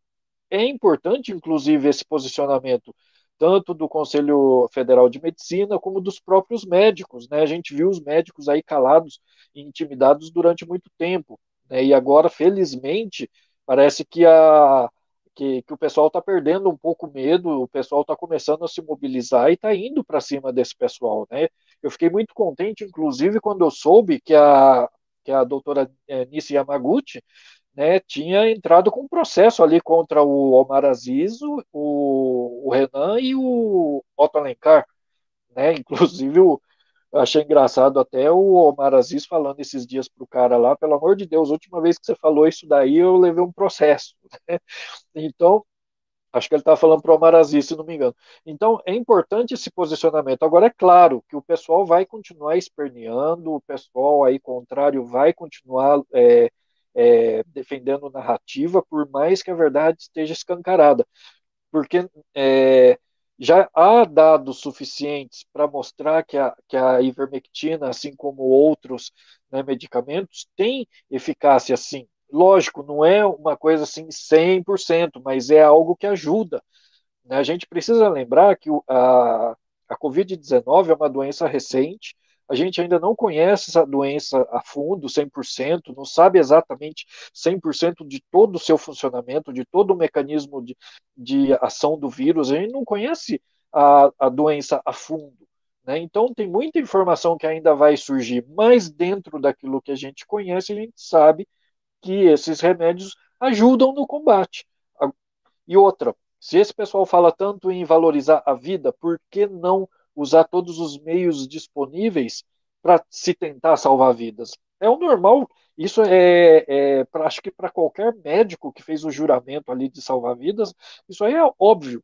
Né? Até para nós que não somos médicos, isso é óbvio também. Você vai fazer o que tiver ao seu alcance, você vai usar tudo que tiver de direito ali para poder tentar salvar vidas. Mas, infelizmente, a gente está num mundo onde as narrativas predominam, né? E o meu medo é que, no final das contas, mesmo com a verdade vindo à tona, essas narrativas continuem aí martelando a cabeça da gente. Mas, vamos ver, né, Ismael? Tomara que a hora que a verdade vier à tona, a gente consiga calar pelo menos uma parte desse povo, porque, olha, não é por nada não, mas a, essa gritaria histérica né, desse pessoal que se coloca contra é, a liberdade dos médicos de prescrever medicamentos, nessa né, gritaria já deu o que tinha que dar e já encheu o saco já. Então, se a gente conseguir calar pelo menos uma parte, eu acho que a gente já, já pode aí comemorar. É, mesmo que seja poucos que se calem, mas a gente já pode comemorar. É, eu acho que é, o, o sinal, o grande sinal de que, que a verdade está vencendo nisso aí, é quando eles mudarem de assunto. Quando eles começarem a falar de outra coisa, pode saber que a narrativa morreu. Eles nunca vão admitir que estavam errados. Eles vão passar para a próxima pauta. É, é assim que eles agem. E aí, nós vamos continuar na briga. E realmente o papel que nós temos como mídia independente, né? Nós como, querendo ou não, a gente tem um círculo de pessoas próximas a nós que nós influenciamos de alguma maneira. Nosso papel é exatamente esse. Não é esperar que o governo, o presidente faça isso. Não, é nosso papel mesmo. A mídia não vai fazer. E quantas vezes nós conseguimos já furar a bolha da mídia, porque o, negócio fica tão evidente que eles têm que começar a noticiar, né? E isso vai acontecer também. Aí, para a gente encerrar esse assunto, eu queria chamar a atenção para um outro aspecto que, aliás, vocês gostam muito de falar também, que é a hipocrisia do pessoal que ataca essa, essa, essa questão do tratamento precoce. É, é muito legal, né? É, é, é eu faço aquela analogia do avião, né? O avião está caindo, tem um paraquedas aqui. Olha, o paraquedas não está certificado por alimento, só tem esse. Você, você pega ou cai junto com o avião? É essa a pergunta, entendeu? É, não tem como é, é, é, numa questão dessa aí. Então a hipocrisia desse pessoal é muito, é muito evidente, é muito duplo padrão, como a gente já viu também em outros temas. Quase tudo com relação a essa pandemia tem um, um, um, um caldo de hipocrisia muito grande. Aí você começa a ver aquelas pessoas é, é, falando aquilo do alto da sua sabedoria científica, né? Se arvoram em donos da ciência, mas na verdade são hipócritas, né? Eu escrevi eh, essa semana o meu artigo Vida Dessa falou sobre o Lula, que vocês sabem que teve Covid, mas ele estava na Ilha Maravilhosa de Fidel, né? E aí eu escrevi lá no artigo o protocolo utilizado em, na, em, em Cuba, né? Que é uma ditadura de esquerda. O protocolo desde o começo da Covid é, tem vários medicamentos lá e um deles é a famosa cloroquina. Não é nem a hidroxicloroquina, é a cloroquina, aquela que é mais pesada. É esse que faz parte do tratamento contra a Covid-19, ainda em estudo, sim, ainda sem eficácia comprovada, sim, mas está lá presente no protocolo de Cuba, mas que o Lula esteve lá na época que, que, que pegou a doença, ficou lá quase um mês, falou que foi muito bem tratado, elogiou o sistema de saúde cubano, porque adota um protocolo unificado, que respeita a OMS. Qual foi o protocolo? Com cloroquina no meio. Ou Lula falou da boca para fora. Ah. É, é, mas tem que ver o seguinte: o Lula ele teve uma gripezinha, como disse o Drauzio Varela. Foi uma gripezinha lá em Cuba. Uma gripezinha, é verdade. É, tem razão. Aí não precisa, né? No máximo, ou então teve uma malária, né? E teve que tomar esse remédio, né? Então, assim, é, a gente fica olhando para essas pessoas e é, e é, o tipo de gente que no escurinho do cinema, né, ele tira a máscara, né, ele fica acusando os outros lá de negacionistas, mas quando ele está doente, ele pede o, o, o, contato daquele médico lá que receita o, o remedinho para ema. Então, assim, essa hipocrisia, gente, como é que, como é que a gente lida com isso? O que, que, que vocês acham, Vinícius? Eu acho que a gente tem que expor essas pessoas, tá? Porque o que elas estão fazendo é crime, tá? é bizarro, é, é horrível. A gente tem um exemplo aqui em São Paulo, o médico, acho que é Davi Wip o nome dele, que trabalha para o governo Dória, naquele centro de contingência que, que nem leva mais essa droga de plano de, de fraudemia. É o gabinete paralelo do Dória. É, exatamente, o gabinete paralelo do Dória, que diz que tá gerindo fraudemia, mas que não gera porcaria nenhuma. Mas enfim, esse médico aí, ele pegou Covid no passado, né? Aí, é, ele se medicou, mas ele não falava qual medicamento que, que ele tinha tomado. No entanto, vazou a receita dele, né? E que, que ele tinha tomado cloroquina, né? O que, que ele fez? Ele processou o sujeito que vazou a receita dele. Isso enquanto ele falava contra o remédio nas lives, né? Naquela, naquela coletiva horrível que o Dória faz com jornalistas. Uh, talvez esse seja o pior ponto da pandemia para mim, sabe? Sempre que tem uma crise assim, é, acho que a pior parte é você ver ali aquele grupinho de políticos, né, falando, né, como se eles tivessem como se eles fossem a solução e não a causa do problema. A gente tem que lembrar que é, talvez a gente não estivesse nesse estágio se o João Dória não tivesse feito carnaval aqui, se o próprio João Dória não tivesse ido em festinha da CNN em março de 2020 com o jornalista infectado pelo Covid-19, entendeu? Então é um nível de hipocrisia que, cara, é bizarro, sabe? É o tipo de coisa que se você conta para um gringo, aliás, ele acredita, ele acredita sim porque no país dele tá acontecendo a mesma coisa. É, eu citei o secretário lá de saúde do Reino Unido, Matt Hancock, que foi pego, né, que fica falando fica em casa, fica em casa, fica em casa, ciência, ciência, ciência, quase um mandeta britânico.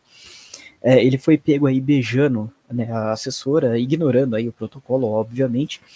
A gente teve um outro caso também, daquele cientista, né, o, o, o Ferguson, né, o Ferguson, é, para quem não sabe, esse cientista aí britânico foi o cara que deu o pontapé inicial, um estudo apocalíptico que serviu para o Átila Tamarindo falar que aqui iam morrer um milhão de pessoas até agosto, tá? É, é bizarro. Em agosto a gente não tinha nem. Malemar tinha 100 mil mortos no país. Entendeu? Ou um pouquinho mais do que isso, eu não me lembro de cabeça, mas não tinha. não tava nem perto de um milhão. Entendeu? Tanto que, é, um tempo depois, esse Neil Ferguson ele reviu o estudo e ele mudou um monte de coisa, né? As, as coisas que ele mudou ali foi mais de 2 mil por cento de diferença. Aí a besta daqui, né, que fala de ciência, ciência, ciência, que tem o mesmo nível intelectual do presidente do Tribunal Superior Eleitoral, tanto que faz palestrinha com ele, né, debate, live, essas coisas, é, foi lá e fez um vídeo também falando, não, não vai morrer tudo isso não, olha só, eles falaram que não. É, aquela coisa bizarra que a gente está acostumado a ver. Mas você sabe, é, ao meu ver, a gente tem ainda também uma, uma relação, não, não vou dizer de, de mesma via, eu não sei usar as palavras, mas é que assim, Basicamente, quem defende a cloroquina não quer obrigar ninguém a tomar cloroquina, tá? Qual que é o nosso ponto? Né? Qualquer coisa, cloroquina, vacina e ivermectina. Você pegou Covid, você quer tomar cloroquina para se curar? Toma. Você quer tomar ivermectina? Toma. Você quer tomar Coronavac? Toma. Você quer tomar qualquer coisa? Toma. O corpo é seu. Então você que vai estar tá ali é, sofrendo as consequências daquele remédio. Agora, os totalitários, né, em nosso meio, como dizia Hayek, eles querem que você seja obrigado a tomar vacinas experimentais, eles querem que você não possa tomar determinados remédios, ao passo que né, eles defendem a legalização das drogas, uma coisa extremamente bizarra. Eu não sei vocês, mas eu não conheço ninguém que vendeu os móveis da casa inteira para comprar cloroquina. Tem um vizinho meu aqui que ele vendeu hoje a geladeira, infelizmente, para comprar cocaína. Eu nunca conheci alguém que vendeu a geladeira para comprar cloroquina, ivermectina, vacina. Enfim, sabe? Então esse tipo de hipocrisia que a gente vê, né, nos governos e prefeitos é, é bizarro, né? Porque eles podem estar negando um remédio que poderia estar salvando vidas. E repetindo, né? Se cloroquina matasse, o Amapá teria o maior índice de mortalidade de Covid no país. Tem o menor, tá? Se cloroquina matasse, Porto Feliz, cidade aqui perto, estaria um monte de gente morta. Então tá. Pelo contrário, o prefeito ele deu uma entrevista para a revista Oeste há um tempo atrás e ele falou o seguinte: as pessoas, até aquele momento, tá? Eu não vou falar que. Eh, isso foi até antes de aparecer essas variantes, então não vou falar que agora é assim, porque tem essas variantes aí, inclusive, e a gente não sabe como elas se comportam. Mas até aquela época, ele tinha dito o seguinte: é, aqui em Porto Feliz, todas as pessoas que tomaram cloroquina se curaram. As pessoas que não tomaram, que se recusaram a tomar, morreram tá? Então aí a gente vê é, o casamento perfeito da política com a medicina. Porque o que, que o prefeito de lá fez? Ele é médico, né? Eu já falei aqui. E ele instituiu o protocolo. Agora, ele obrigou alguém a tomar cloroquina? Não. Ele prendeu a pessoa numa cadeia e falou: Olha, você só vai sair daqui enquanto você tomar cloroquina. Ele falou: Olha, eu vou restringir os seus direitos se você não tomar cloroquina não fez isso, tá? Isso porque a cloroquina é um remédio que tem mais de 70 anos, é certificado, já tem provas aí de que ela não causa arritmia cardíaca, né? O, o presidente ele lembrou sabiamente hoje aqui em Sorocaba que a, a Sociedade Europeia de Medicina, tá? Não é qualquer órgão, não é a Anvisa, não é aí um Conselho Brasileiro de Medicina, é a Sociedade Europeia de Medicina. Ela desmentiu isso daí e falou que cloroquina não causa arritmia cardíaca, coisa nenhuma. Claro, se você tomar uma cartela de cloroquina uma vez, vai ter efeitos colaterais, não é verdade? Mas é aquilo, nenhum remédio foi feito para você fazer isso. Né? Tem uma bula ali. A bula fala, toma tantos de em tal tempo. Até se você tomar de pirona excessivamente, igual você toma cachaça, você vai ter problemas, não é verdade? Então, muito desses efeitos colaterais aí podem estar relacionados a isso. Reiterando aí no médico lá de Manaus, que aplicou mais cloroquina do que deveria. E até um tanto quanto complicado falar disso, porque tem muitos casos, né? A, a, mídia brasileira é uma merda, um lixo. E aí tem casos que acontece o seguinte, que a pessoa vai lá, toma cloroquina e faleceu. É, beleza. Aí a mídia, após tomar cloroquina, pessoa faleceu, né? Não foi em razão da Covid, obviamente, foi em razão da cloroquina. E aí a gente até se pergunta, tá, então quer dizer que se uma pessoa que tem câncer fizer quimioterapia, ela morreu por causa da quimioterapia e não por causa do câncer? É, a gente vai vendo que dentro do jornalismo, Parece que é uma competição de burrice, né? Para quem que é o mais idiota ali, e tem até, parece que Globo e Folha de São Paulo estão ali na disputa sempre, porque são sempre os piores, sempre os mesmos jornalistas, inclusive. E, cara, é impressionante.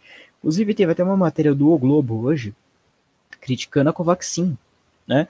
A Covaxin, o Sander lembrou bem, ela custa 15 dólares, né? Uma vacina cara.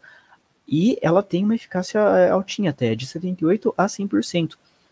A Coronavac é mais cara do que isso e não tem ninguém reclamando. Aliás, a gente nem tem acesso ao contrato da Coronavac tá? Se amanhã um chinês chegar aqui e falar para mim, olha, eu tenho direito aqui à sua casa porque o governador assinou um contrato aqui ano passado e ele falou que se eu desse a vacina é, eu ia ter direito à sua casa, eu vou fazer o quê? Vou reclamar pro STF? Né? Logo o STF que tá destruindo o direito brasileiro? É verdade? Então, Ismael, eu acho assim, eu reitero aquilo que eu falei desde o começo. Tratamento precoce é uma questão de liberdade individual. Você escolhe aquilo que tem que entrar no seu corpo, você escolhe aquilo que não tem que entrar e você não deve ser limitado por causa disso. Até porque, né, essa gente que gosta de falar que tem que limitar direitos para as pessoas que não foram vacinadas, elas esquecem o seguinte: é, tem que limitar por quê? As pessoas que frequentam determinado lugar, elas não estão vacinadas, né? Então, será que a vacina não funciona? Na verdade, tá, se for uma Coronavac, eu até admito que não funciona. Porque a gente tá vendo aí uns certos episódios questionáveis. Não só no Chile, aqui em São Paulo tá começando a acontecer também, tá? É, lembrando que praticamente metade do estado de São Paulo parece que tomou Coronavac. Só agora aí que o Bolsonaro assinou o contrato com a AstraZeneca de transferência de tecnologia, a gente está produzindo a AstraZeneca aqui, né, no, na Fiocruz, que é uma excelente vacina, que ela tem dado aí um certo resultado, e a gente espera que resolva o problema do Brasil. Isso que é estranho, é bem complicado mesmo, viu? É isso aí que eu acho desse povo hipócrita aí que nega remédio para quem poderia estar tá sendo salvo. É verdade, é verdade. E, e cada dia que passa isso fica mais escancarado, né? As pessoas começam a notar isso, né? E cada vez menos vergonha as pessoas têm de fazer isso, de parecer hipócrita e mostrar realmente aquilo como, como são, né? Na verdade, nesses assuntos aí. Para mim, eu acho que a pessoa que nega tratamento, a possibilidade de um tratamento por mera disputa política, esse é o genocida. Esse é o cara que tem que ser exposto, né? Esse é o cara que não quer salvar vidas, entendeu? Como se, se numa guerra fosse possível escolher é, a arma que você vai usar. Usa todas que estiver disponível. Então, é, é, é, esse debate fica muito politizado e isso realmente. Quantas vidas foram perdidas por conta disso? Essa é a pergunta que a CPI deveria fazer, né? Quantas vidas foram perdidas por, pela politização de um tratamento, um possível tratamento, que pode sim salvar vidas, né? Até porque não há comprovação de que não salva. Assim como eles dizem que não há que salva, por que, que eu não posso dizer que não existe comprovação de que não salva? Os estudos estão sendo feitos, estão aí para isso. E você, Sandra, o que, que você acha dessa questão toda aí? Olha, Ismael, como a gente já falou várias vezes nessa questão da hipocrisia da, da, da imprensa, de, desse povo todo, do, de governantes aí, é, é rapaz, é, é irritante para dizer o mínimo, né? E não só com a questão dos medicamentos, né? A gente vê com a questão de adoção de lockdown, com a questão de uso de máscaras, né? Com a, então, uma, uma série de, de, de medidas hipócritas, né? Que a, que a gente vê esse pessoal é, adotando, né? Aqui na minha cidade, né, eu moro em Campinas, aqui no estado de São Paulo, e aqui na minha cidade a gente está sob toque de recolher. Né? A partir das 19 horas até as 5 da manhã você não pode sair na rua.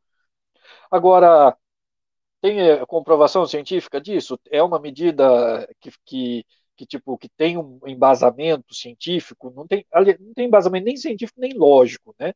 Mas é uma medida que foi adotada e a gente não pode fazer muita coisa. Agora, o que eu acho interessante nessa história da hipocrisia toda é o seguinte: o que eu tenho visto, pelo menos aqui na minha cidade, em algumas cidades aqui da região, não sei se, o, se lá em Sorocaba, onde o Vinícius mora, também está assim, mas o que eu tenho visto é o seguinte: tipo, nossa, subiu um pouco os casos, fecha tudo. Ah, diminuiu os casos, abre tudo. Não, subiu de novo, fecha tudo. Ah, diminuiu, abre tudo. Parece que só tem essa forma de tratar das coisas, sabe? O pessoal não quer saber se isso é científico, se não é, se há outras alternativas, se realmente é necessário ou não.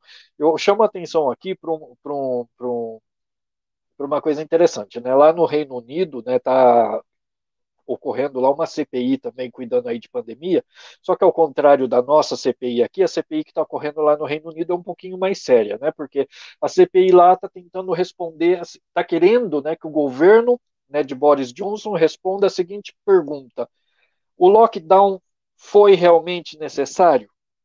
Então, tipo, você vê que eles estão partindo por outro lado. Tipo, eles já estão achando que o governo exagerou, que o governo as medidas que o governo tomaram não eram é, as corretas e estão indo para um outro lado totalmente diferente do nosso aqui. Só que aqui, infelizmente, né, a lógica deixou de fazer parte da política faz tempo, a verdade ela é ignorada, né, fatos já não importam, o que importam são narrativas e a hipocrisia impera. Né? Infelizmente, a hipocrisia impera.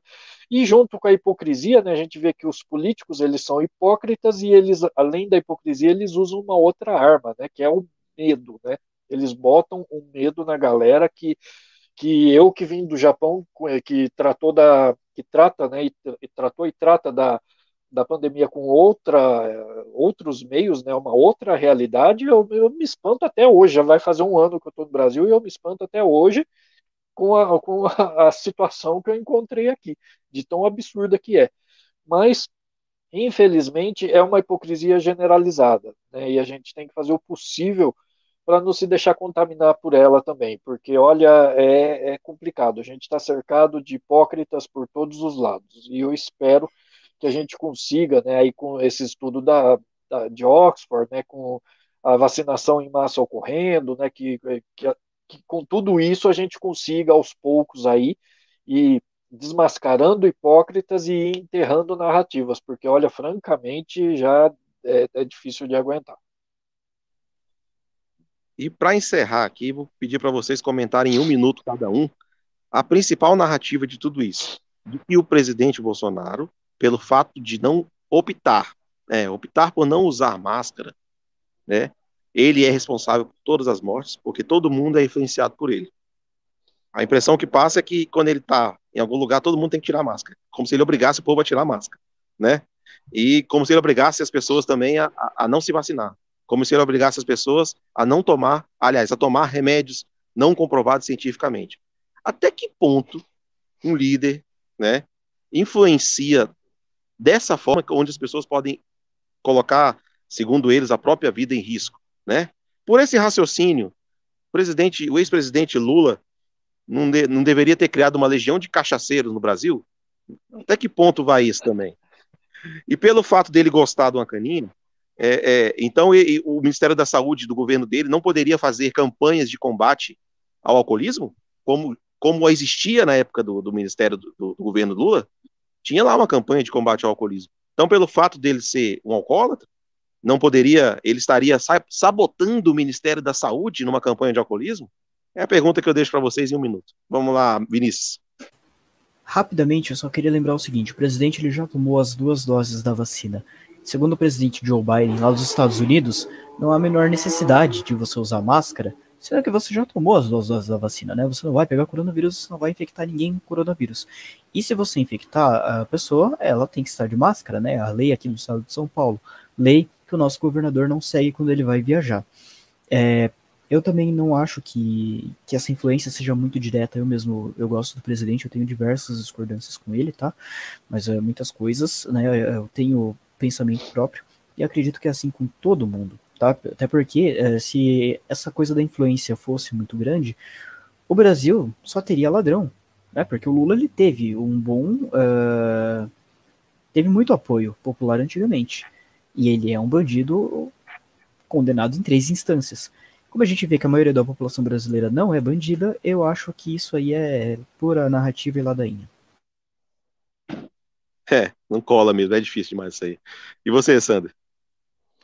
Não, eu concordo. É, é uma grande bobagem isso daí, até porque se usar máscara, por exemplo, serviço de ex exemplo e arrastasse multidões para fazer a mesma coisa, o pessoal aqui em São Paulo estaria todo mundo de máscara o tempo todo, porque Dória vive de máscara, né? E estaria todo mundo usando calça tochada, né? Coisa que não acontece, né? Eu pelo menos não uso, né? Acho que o Vinícius também não e por aí vai. Então, é, existe sim, o, o, o governante passa ele serve de exemplo para algumas coisas, mas daí a responsabilizá-lo pelo fato das pessoas não seguirem o seu exemplo, aí já, já, aí já para mim já é exagero. Isso não tem nada a ver não. É só papo furado. Perfeito. Então é isso aí, gente. Eu quero agradecer a você, Sander, você, Vinícius, por mais um Sexta Destra, esse, esse bate-papo aí legal que a gente faz toda sexta-feira. E quero agradecer também a quem está nos acompanhando aí até hoje.